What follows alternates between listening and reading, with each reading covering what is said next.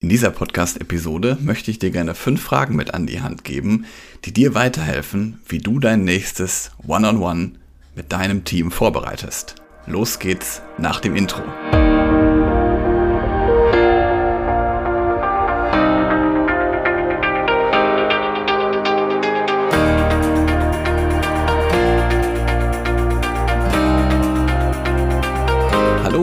Willkommen zu einer neuen Podcast-Episode in meinem Podcast Führungskraft, dein Podcast für mehr Erfolg mit sozialem Verständnis und moderner Führung. Schön, dass du da bist und vielleicht auch schön, dass du das erste Mal da bist. Vielleicht hast du auch schon ein paar Episoden gehört. Falls wir uns vorher noch nicht hörten, ich bin Helge, Helge Schräder und ich möchte mit dir mein erprobtes Leadership-Wissen teilen, das den Menschen in den Fokus rückt. Und mir ist in den letzten Tagen, ich habe mit sehr vielen Führungskräften auch über Kommunikation und über Mitarbeitergespräche gesprochen, da ist mir vor allen Dingen aufgefallen, dass super viele Führungskräfte einfach ihre Gespräche mit ihren Mitarbeitenden nicht oder unzureichend vor- und nachbereiten. Dabei würde ich sogar sagen, dass die Vor- und Nachbereitung eines Gespräches mindestens genauso wichtig ist wie das Gespräch selbst. Und vielleicht fragst du dich jetzt, wann soll ich denn noch meine Gespräche vor- und nachbereiten? Nun, meine Antwort wäre darauf am besten laufend. Also notier dir Beobachtungen, irgendwelche Situationen, die dein Feedback untermauern, die vielleicht dir positiv oder negativ im Kopf bleiben sollen, wo du deinem Gegenüber später mal Feedback geben solltest oder möchtest.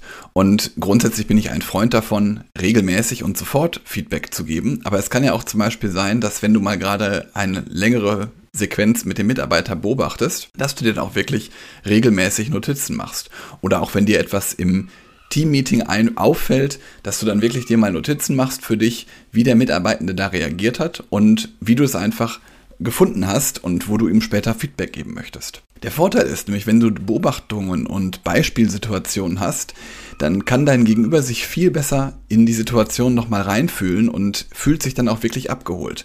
Also von daher bereite dich auf jeden Fall auf das Gespräch vor. Und nun zu der Ausgangsfrage, wann sollst du es am besten machen? Ich hatte ja gerade schon gesagt, am besten führst du das regelmäßig durch. Aber grundsätzlich sind auch die meisten Dialoge in einem Unternehmen ja terminiert. Dementsprechend kannst du also schon wissen, wenn du in der nächsten Woche ein Mitarbeitendengespräch führst, dass du dir also schon im Vorhinein schon mal deine Notizen anschaust und schon mal wirklich dir überlegst, was möchtest du gerne deinen Mitarbeitenden mitgeben? Und da sind wir auch schon bei der ersten Frage, die ich dir gerne mitgeben möchte, dass du dir wirklich mal für dich überlegst, was sind deine Ziele für das Gespräch? Also, warum führst du das Gespräch? Möchtest du Lob äußern? Möchtest du ihm einfach nur eine Rückmeldung geben zu einer Leistung oder möchtest du vielleicht ein Kritikgespräch führen? Und was ist da dein konkretes Ziel als Führungskraft oder als Unternehmer, wenn du mit deinen Mitarbeitenden sprichst? Die zweite Frage, die direkt anschließt, was sind denn deine Impulse? Also möchtest du einfach nur ein Feedback geben? Möchtest du eine Reaktion haben? Möchtest du eine Lösung erarbeiten? Also überleg dir auch da konkret, was sind deine Impulse an dein Gegenüber? Und die dritte Frage, die geht so ein bisschen in die Situation, die ich gerade schon genannt habe. Was sind denn deine Argumente und was sind deine Verhaltensbeispiele, die das Ganze untermauern oder die zusätzlich noch dazu führen, dass dein Gegenüber sich noch besser abgeholt fühlt. Als vierte Frage überleg dir doch einfach mal, welche Fragen möchtest du stellen, die bei deinem Gegenüber etwas bewegen wollen? Also mit welchen Fragen startest du das Gespräch oder welche Fragen möchtest du auf jeden Fall beantwortet haben? Das ist deswegen wichtig, weil gerade wenn du dein Ziel kennst, weißt du auch viel einfacher, welche Fragen du stellen solltest.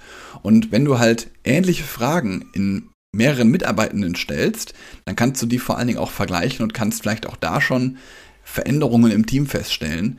Und dementsprechend würde ich dir also empfehlen, ähnliche Fragen zu nutzen, aber auch gleichzeitig Fragen zu nutzen, die zu deinem Ziel hinzuführen. Und als letzte Frage, die gebe ich mal sehr gerne Führungskräften mit, die gerade auch Sorge vor solchen Gesprächen haben, dass man sich einfach mal überlegt, Womit muss ich im Worst Case rechnen? Also was ist das Schlimmste, was passieren kann? Was ist der schlimmste Fall, wie das Gespräch ausgehen kann? Und wenn du dir das einfach mal vor Augen führst, dann kann auch zum Beispiel ein Kritikgespräch im schlimmsten Fall vielleicht dazu führen, dass du das Mitarbeiter verlierst oder dass du das Vertrauen verlierst zu dem Mitarbeiter. Aber was würde dann passieren? Also rechne es einfach mal für dich durch und oft sind die Dinge dann gar nicht so schlimm, weil auch wenn du vielleicht kurzzeitig den Mitarbeiter dazu bringst, dass er sich über dich aufregen wird, langfristig würdest du dich ja viel mehr darüber ärgern, wenn er sein Verhalten nicht abstellt. Also was wird das auch dann mit dir machen?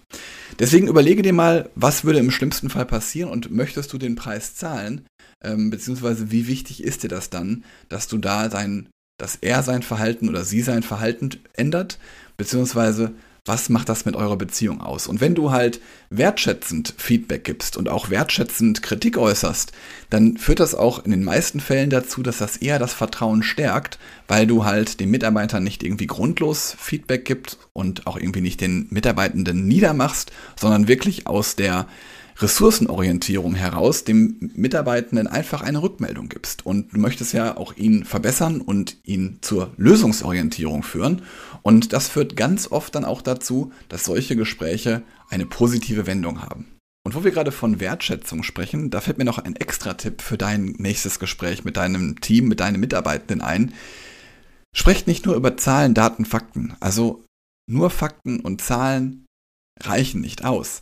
Überlege dir doch vielleicht auch nochmal dahingehend, das wäre so eine sozusagen eine Extra-Frage für dich, was müsstest du hinterfragen bei deinem Mitarbeitenden oder bei deinem Team, damit ihr weiterhin erfolgreich bleibt? Also überleg doch mal, wie ihr euer Team weiterentwickeln könnt oder wie du deine Mitarbeitenden vielleicht auch in so einem kleinen Mitarbeitendengespräch schon weiterentwickeln kannst. Ich bin mir sicher, die Fragen helfen dir schon und grundsätzlich kann ich dir auf jeden Fall empfehlen, egal wie viele Mitarbeitenden du hast, also auch wenn du nur ein Teammitglied hast, nutze wirklich die Notizen. Also schreib dir regelmäßig was auf und dabei geht es gar nicht darum, dass man irgendwie was hat, um den Mitarbeiter irgendwie später etwas gegen in der Hand zu haben, sondern es geht vielmehr darum, dass du für dich eine Gedächtnisstütze hast, dass du halt einfach dir über Abläufe, Prozesse und auch gleichzeitig über Beobachtungen einfach im Klaren bist, weil dann kannst du auch über solche Dinge die Entwicklungen eines Mitarbeitenden viel besser beurteilen. Jetzt wünsche ich dir noch einen wunderschönen Tag. Lass gern hier ein Abo für den Podcast da und bewerte vor allen Dingen auch meinen Podcast. Das würde mir nämlich am meisten weiterhelfen, weil das macht den Podcast dann auch noch sichtbarer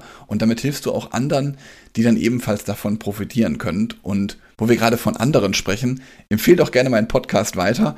Vielleicht hast du gerade an irgendjemanden gedacht, dem das ebenfalls interessant sein könnte. Und dementsprechend würde mich sehr freuen, wenn du jetzt einmal nochmal schnell in die Podcast-Episode klickst, die auf Teilen gehst und dann einfach deiner Person deines Vertrauens einfach einen schönen Sonntags wünscht in Verbindung mit meiner Podcast-Episode. Vielen Dank und bis bald.